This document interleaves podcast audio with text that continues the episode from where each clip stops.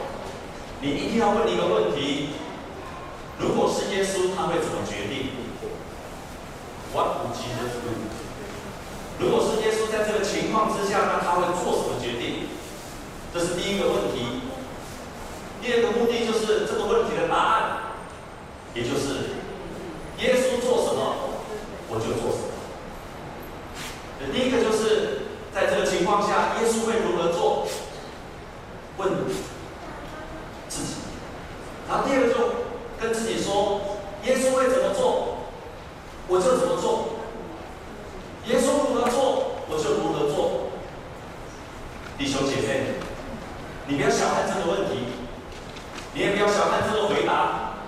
这个问题跟这个回答是两千年来基督徒都在问的问题。而且这样的问题，当你找到答案了之后，耶稣怎么做我就去做，而且我决心去做的时候，你往往没有办法量化这样的问题，带来一个革命性的改变。小从个人。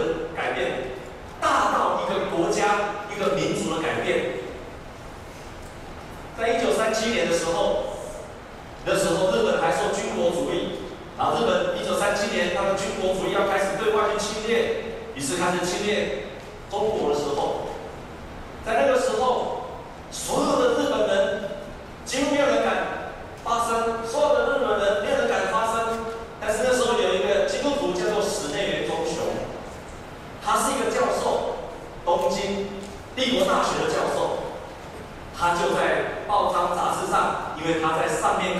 圣经节箴言十四章三十四节：公益实业国高举，罪恶是人民的羞辱。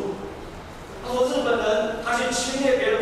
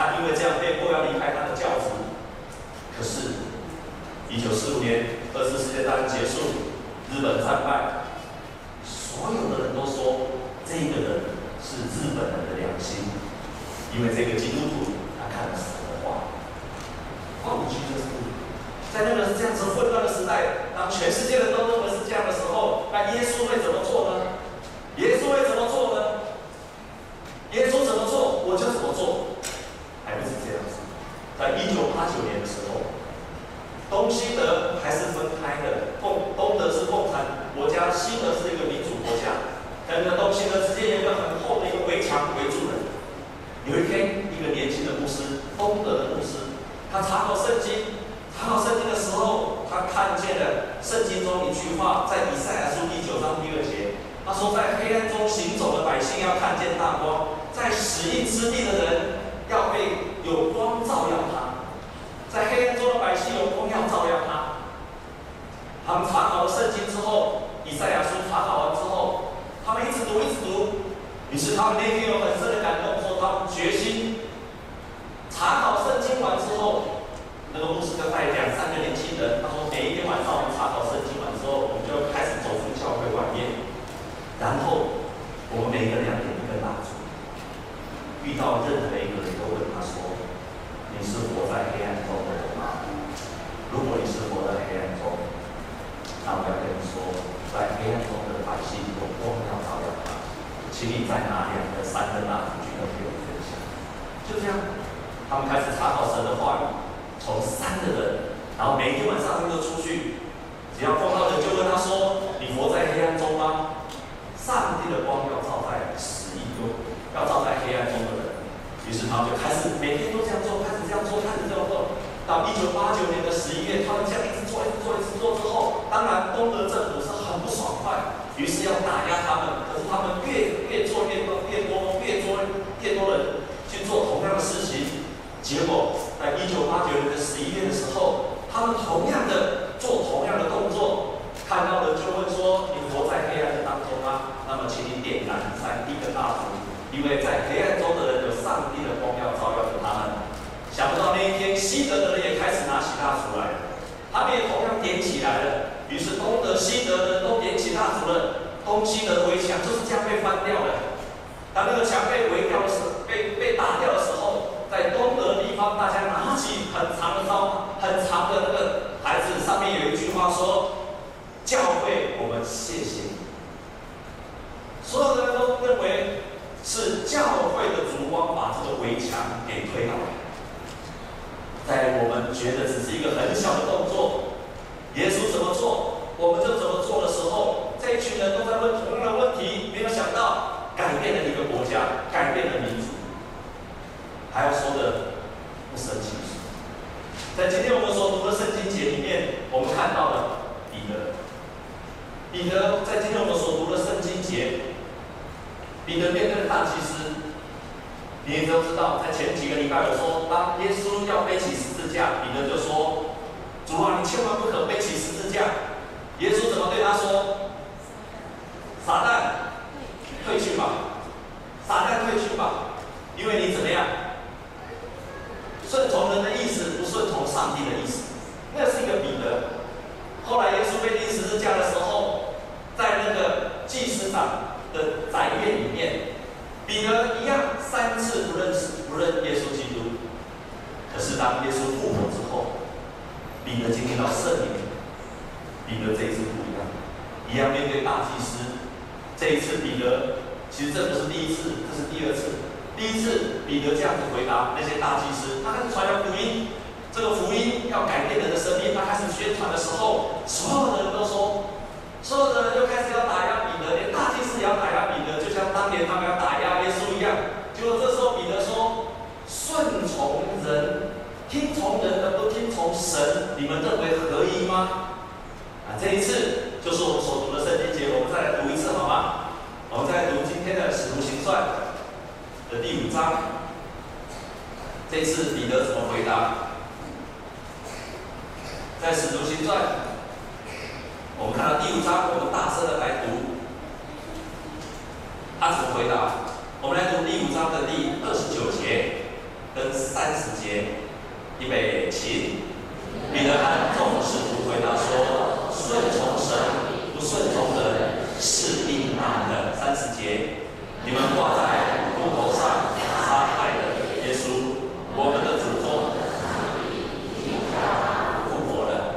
这一次彼得的回答已经不闪避了他就直接回答说我不可以顺从人而不顺从神。顺从神不顺从人是应当的我也要顺从神。彼得就从过去的变成一个刚强的人，直接面对问题，而且不逃避问题。他成为一个勇敢的基督徒，而且不规避死角的问题。他再也不害怕那些祭司长的问题。这个刚强的彼得勇敢了起来。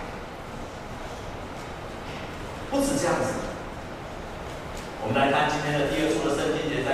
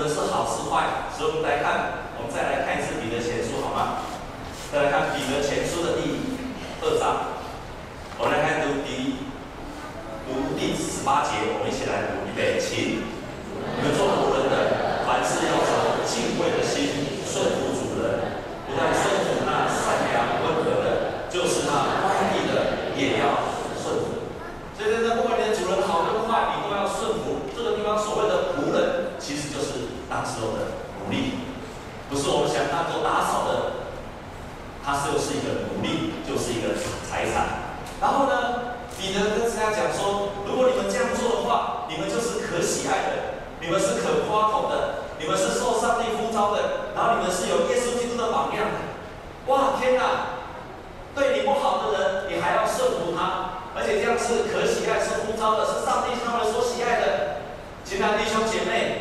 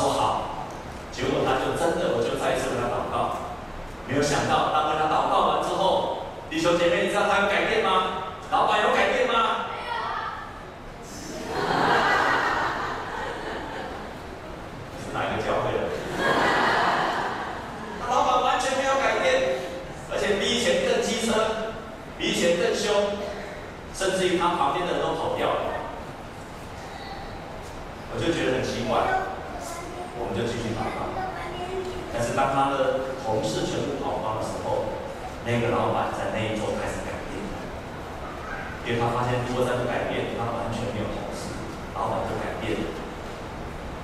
我要再一次分享这个故事，我要跟你讲，常常我们在祷告的时候，最优先要改变的是谁？就是你自己，因为你最机车。常常我们在祷告的时候，是最需要改变的是你自己。我再跟你分享两个见证。有一次，我们在礼拜五的晚上我们有父母小组其中有两个弟兄分享。第一个弟兄他换了个工作他换了工作之后他的工作量增加了三倍。所以他每次来要公司问他说有什么需要祷告的时候他就说公司我工作增加了三倍。可是我人手没有增加我工作量增加老板还是一样。所以他来就说为他的工作能够减少让他能够新增加人来祷告。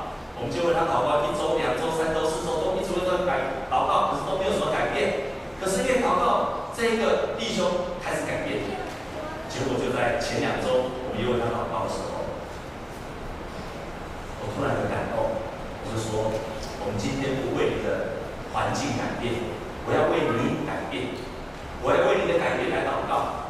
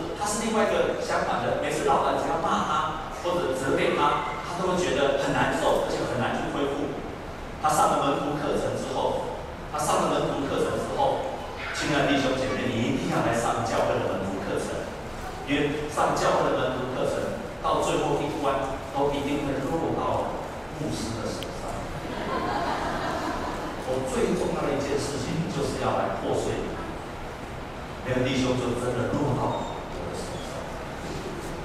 我就问他说：“你要破碎我？”我已经忘记他那时候要我怎么破碎他，可是他在礼拜五的时候就大胆的分享，就是因为上了门徒课程，他被破碎了。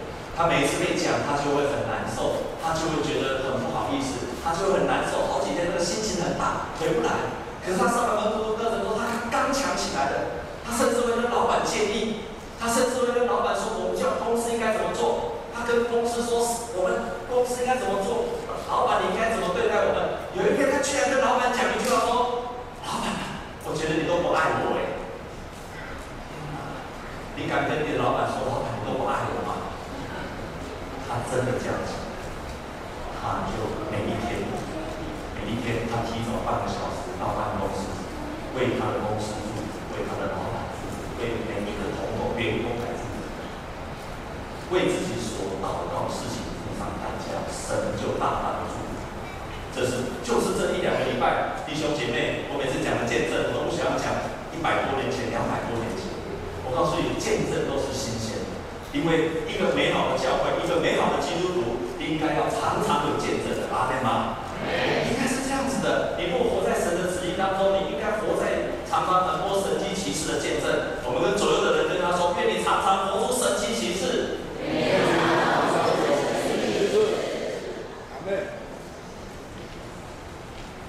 不只是针对非基督徒，不只是针对奴仆。初代教会的基督徒也针对那些主人也跟他一样的教导，所以我们在腓利门书，那就是在教导，在罗马帝国，不只教导那些做奴隶的，也教导做主人的，跟主人教导说，在腓利门书就是个很棒的一本书，因为教导那些主人说，你要如何对待你的奴隶。他是说，这些奴隶已经信主了，他在地上的身份是一个奴隶。可是在天上，他是上帝的儿女。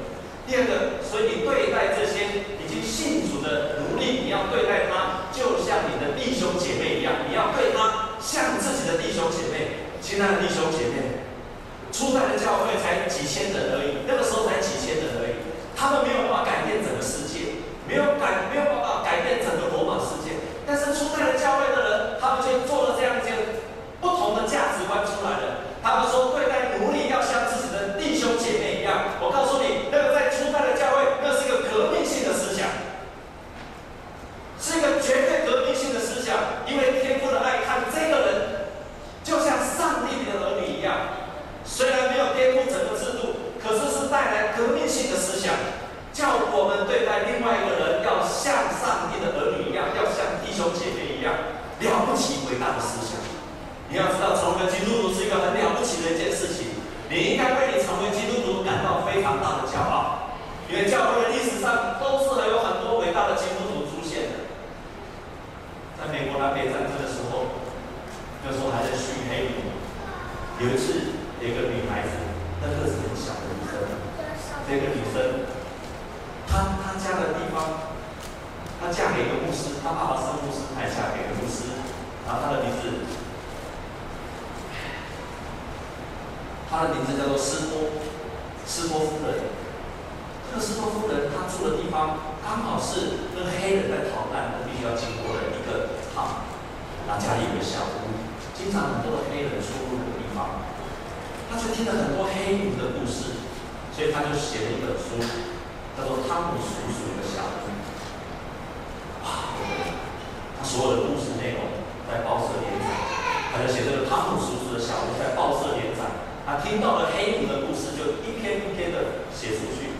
就因为这个小这个书，后来出版了三十万册，盗版了一百五十万册，所以全部一共一百八十万册。就因为这个汤姆叔叔的小屋，就开始大量的翻译，于是影响了。美国人对黑奴的观念，才知道原来黑奴活在非常悲惨当中。后来林肯总统接见了他，就对他讲述他说：“哦，原来就是你引起我们美国南北内战，就是你，因为一个人他把他真实的经历写了出来，影响了美国的意思。”他说：“斯波夫人，他说人要信仰耶稣基督，要遵行圣经的教训，要真实的认罪悔改信上帝。真正信仰耶稣的人，心中一定发出对人的爱。所以，一个基督徒，他一定会发出真实信上帝的人，一定会发出对人的爱。弟兄姐妹。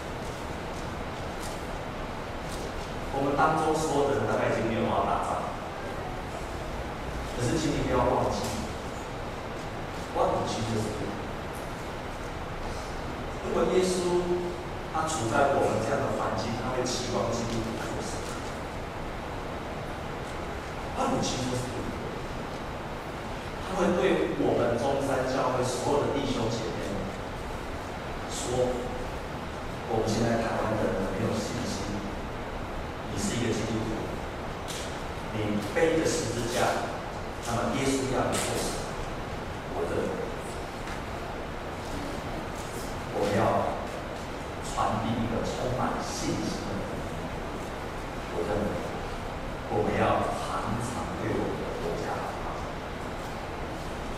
我们要常常对我们的国家好，让我们成为有信心的国家，让我们可以脱离隔壁对我们的威胁，让这个世界应该以公公义来对待我们，对待我们。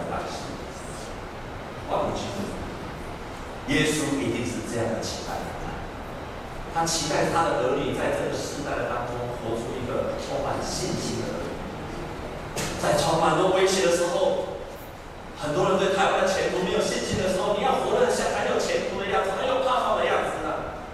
你应该在这个岗位上活出很有信心的样子啊。别人在叹气的时候，你不应该在叹气啊。你要成为一个充满信心的儿女啊。我深信这是耶稣要我们这个世代的。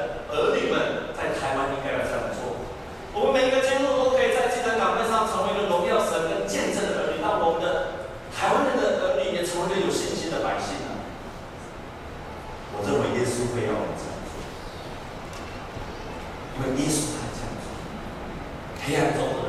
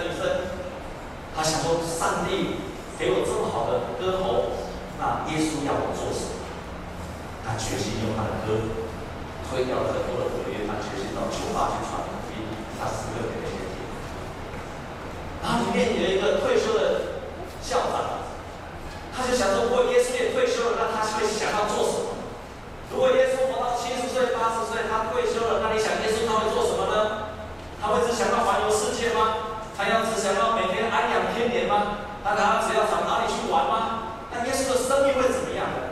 他什么？耶稣不会这样说。他做了一个决定，他要出来探险，一年要改变他们的地区。于是。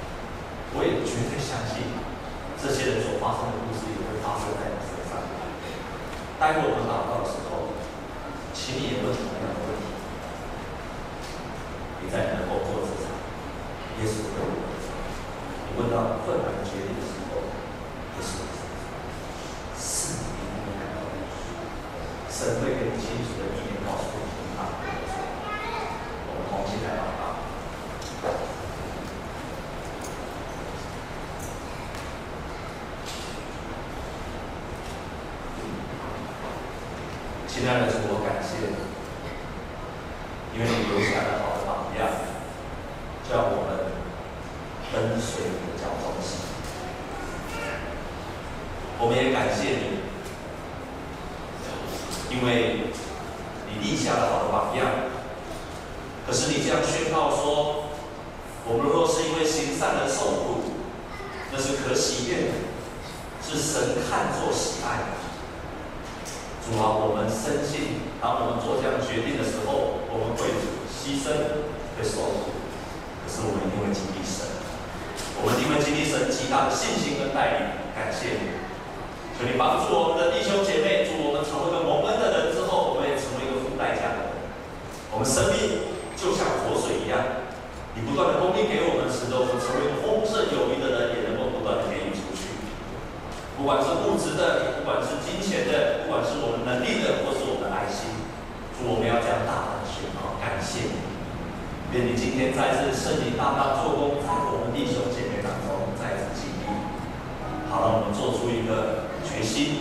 耶稣，你怎么做，